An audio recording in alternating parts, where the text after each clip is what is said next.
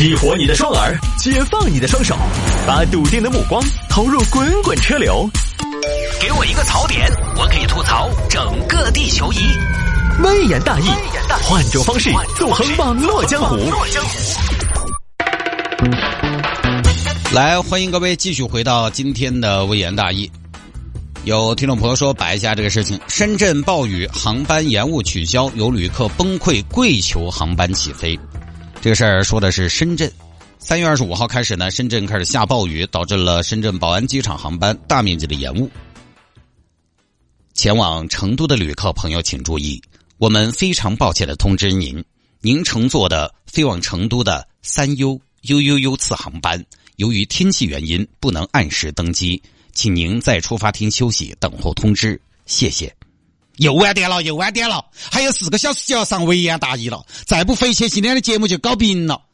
哎呀，没得四句话，再等一下嘛，不要叫。这个坐飞机嘛是这个样子的嘛。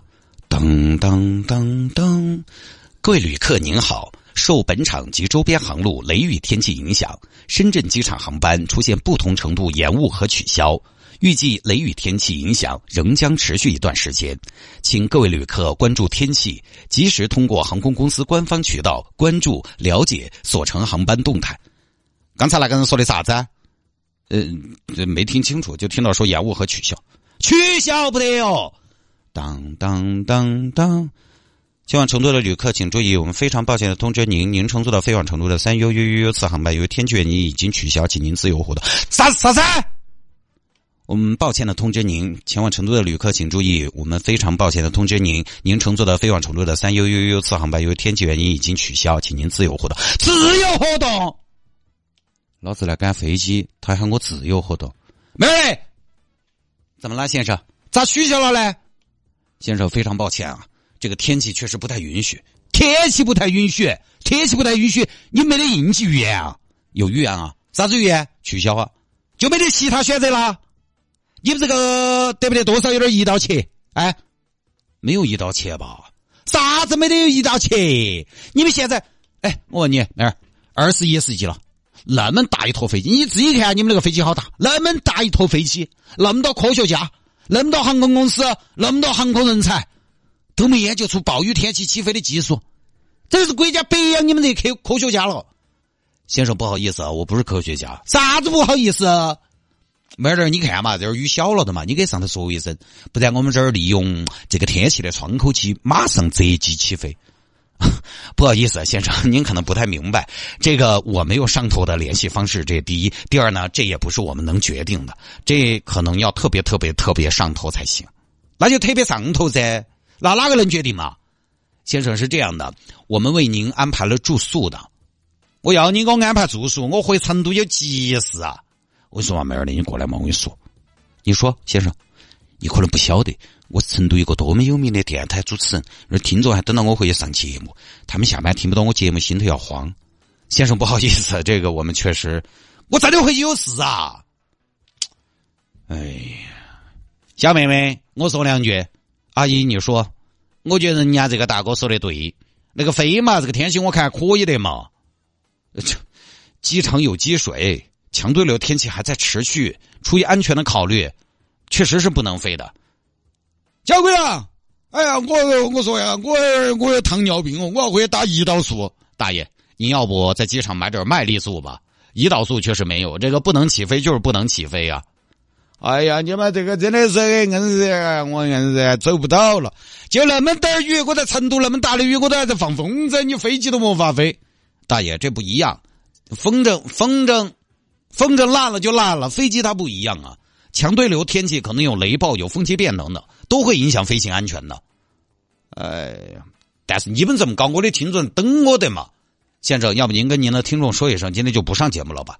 不得行啊！他们到时候又要说我，说我是不是又下课了？说我一会儿是不是又遭双规了？哎，小妹妹，大爷今年六十八岁，这辈子没求过人，今天算大爷我求求你。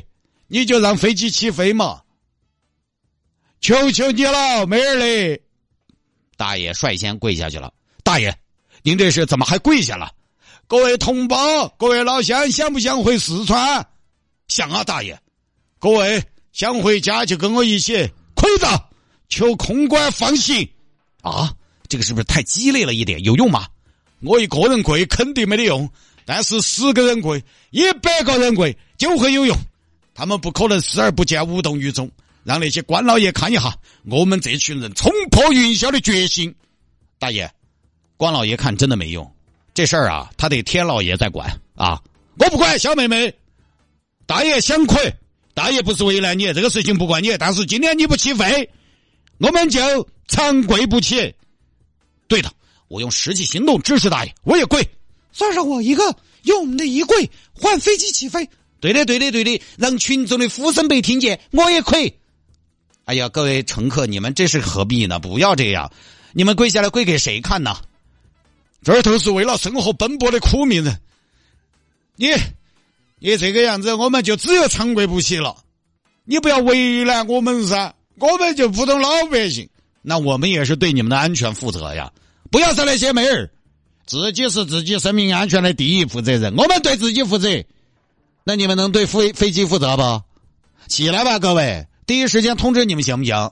当时跪了一排，后来工作人员安抚，进行了劝导，就这么一个事儿啊。哎呀，这个事儿呢。毕竟极端天气，机场也是没有办法。你跪这玩意儿，你能跪出个啥？这种事情都有严格的放行标准的。天气好了，你到时候呢，机场还得恢复正常的运转，然后还得适当的排一排。哎，天气好了，大家还要排队，按照按照排队，又涉及到新的时间规划，然后已经堆积积压的航班。在天气好转之后要起飞，它又涉及到后续进出港航班的计划，那个都是牵一发动全身，哪儿是亏一亏就能搞定的事情。所以啊，我实际上微言大义在节目里边也不止一次说过了：机场、火车站、汽车站这些地方，安全比天大，安全是最高优先级。这不是大力出奇迹的地方。不是说真诚是必杀技，没得这么个说法。哪儿存在啥子靠嘴巴说就给你放行了的？你进有些地方呢，哎，你苦口婆心说呀，哎呀，不好意思，哎呀，今天搞忘了，咋咋子，哎呀，又来案了，放我进去嘛，也就放你进去了。机场这种地方，公共交通枢纽这种地方不可能，最多就是给你安排改签，安排时速。经常坐飞机的朋友呢，这种情况应该见的比较多了。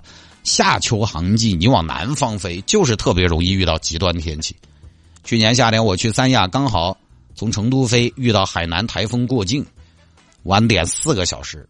有一年我去台湾，我从香港转机，由于成都飞香港的航班晚点了，导致香港飞高雄的航班没有赶上，改签。这种连程就是有这个问题，改签好久来十个小时，十个小时，十个小时。当时的国泰就给我发了两张餐票，那玩意儿我在香港机场免税店逛了十个小时，逛了十个小时就算了，最痛苦的是逛了十个小时啥都没买，因为那个时候也也确实买不起。我当时就想，我需要的不是免税店呢，我需要的是免费店呢，在里头待着确实味道长。深圳这次这个旅客下跪呢，是这群旅客当时晚点了十多个小时，晚点十多个小时之后呢，航班就直接取消了，所以也能理解，也能理解，就是他一直在那儿等，他等的越久，他的成本越高，他沉没成本越高，等了那么久了，结果后边告诉我取消，心头呢一时半会儿接受不到，你是一早说取消了，还回去安排住到呢，他可能心头还踏实些。心情可以理解，但这个做法呢有一说一，跪也确实不解决任何问题。跪啊、哭啊、闹啊、喊啊、叫啊、组队喊口号啊，这个以前是发生过的。你看有没得用嘛？根本不得张时，你你闹凶了，耽误了正常的秩序，可能还要早起。坐飞机这个没办法的。我我小时候总觉得坐飞机是特别高级的享受，有钱人才能坐飞机。我们那二年确实也是。小伙伴坐个飞机回来，他起码要在班上说个半年。现在我就越来越发现，飞机其实不舒服，飞机就是一个特别强调效率的交通工具。论舒服，它没有高铁舒服；论自由，没有开车自由。飞机就一个快，它就是以最快的速度解决从 A 到 B 的这种问题，八百公里以上的从 A 到 B，其他的什么舒适啊、享受啊，真的谈不上。我有次坐三三零大飞机，大晚上的飞机上大多人在睡觉，每个人在自己狭小的座位上盖一个毯子。我当时去上了个厕所，回来一看客舱，我站着，所有人都坐着躺着。我当时的一看那个满当当的客舱，我什么感觉呢？我就看着密密麻麻东倒西歪的乘客搭个毯子在那睡觉，我的感觉就是，哎呀，也是一群苦命人哦。啥子空中飞人哦，也恼火，大家都不容易。但你有钱就头等舱，那不说。反正我每次坐飞机，我都要做心理建设，听你的，听你的，听你的，你说啥子就是啥子，因为你说什么也没用。为了效率，必须得听人家的。进入夏秋航季呢，大家赶飞机还是多关注一下天气变化，尤其是你夏天要往什么华南呐、海南呐、华东啊这地方飞，相对来讲呢，比较容易遇到那种天气导致的晚点。就用航旅纵横、非常准这些 A P P 小程序，都可以看到机场的起降情况、前续航班的状态。涉及到大暴雨这种天气呢，晚点确实是大概率事件，而且可能一时半会儿它还不见得好转。这个时候其实就要做预案了。说回来，下跪的这些游客呢，除了下跪这个方式有点极端之外呢，着急啊、崩溃啊这些我能理解，我能理解。坦白讲，那网上很多网友批评人家，每次哈，每次网上有啥子坐飞机的这种闹剧出现，网上很多网友批评人家哈，哎，我就能明显的感觉到这些网友吧，带着一种优越感。没坐过飞机噻？哎，你不要说，之前不是有个说法是中国有十亿人没有坐过飞机吗？这个说法当然其实也不一定准确，也不是一个官方统计口径啊。而且中国十四亿人，十亿人没坐过飞机，其实也就代表着有四亿人坐过飞机。那可能咱们国家也是全球坐过飞机人口最多的国家了。毕竟有四亿人的国家本来也没得几个，这个成就也很了不起了。但是呢，相较于庞大的人口基数，坐过飞机的还是少部分。有很多人，人家可能是面临第一次坐飞机，第一次坐飞机不晓得规矩，不晓得流程，没得心理建设，我觉得也很正常。你比如说，很简单，有很多人都可能现在是第一次坐飞机。比如说，我们的妈老汉儿，我们的妈老汉儿，他们这代人现在六十多岁，六十多岁这代人，他以前如果没得这个需求坐飞机，他没得出差，工作上没得这个需要的话。现在是不是要年轻人把他们带到出去耍，他才有可能坐飞机？他就是这样的，他可能就是一辈子都到五十多、六十岁了才第一次坐飞机，他不懂规矩，或者说他对整个一套流程他都搞不懂，也很正常。各位也不要吹牛，谁第一次坐飞机不是战战兢兢的？反正我是哈，我第一次坐飞机也是这也不会那也不懂，座位上的按钮都不敢乱碰，碰了也不知道有啥用。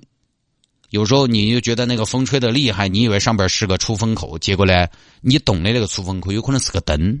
后排这儿看的瓜子做啥子？我把灯在那儿搬来搬去。毯子，第一次坐飞机，毯子你，哎，这个毯子要不要钱哦？因为有的航班航空公司毯子不要钱，有的是要钱的。哎，好久又可以上厕所，你可能还有点搞不懂。厕所门一下没打开，你怕这多研究一下，都显得有点笨拙。网上不是有教程吗？网上有些教程教你如何第一次坐飞机显得像经常坐，说明一个问题：很多朋友第一次坐飞机都是怯的。大家愿意到网上学这个做功课的呢，肯定都是年轻人。真正的认知和学习能力比较撇的人群，他也不得去找这些帖子来看。所以他飞机坐的少，他就是不不能理解你为什么不飞。就即便你说这些下跪的旅客啥子都不懂，我还是那句话，就这事儿吧，谁也不希望自己出丑，尤其当众出丑，那还不是没办法，就是没得哪个教过他这些，然后我平时又用不上，人慢慢大了就是什么，就是什么呢？你发现很多事情哈，我小时候老是觉得大人们很厉害，就是什么呢？他们总知道一些小朋友不知道的事情，事情的流程，事情的逻辑。我小时候想的是这么枯燥的一些东西，比如说买房的政策呀等等，他们说的头头是道哈。我想这些东西好无聊，我哪去关心这些呢？但等你买了一套房子，卖了一套房子，这中间的流程你自然就熟了。但是如果你没有买卖过，你真的是啥子都不懂。从哪儿开始，千头万绪，你什么都不知道。这个呢，就只能有耐心，大家都来学一下，经历过了才晓得咋回事，就不说了。